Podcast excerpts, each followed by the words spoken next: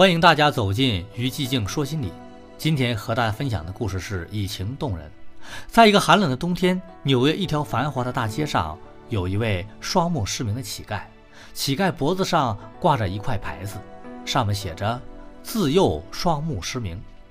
一天，他向一位路经此地的诗人乞讨，诗人囊中羞涩，面露难色。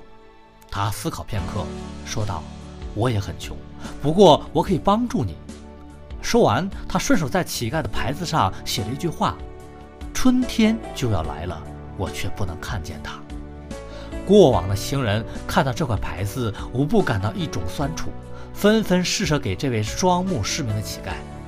可见，诗人善于利用人们的情态心理，以唤起人们的态度体验。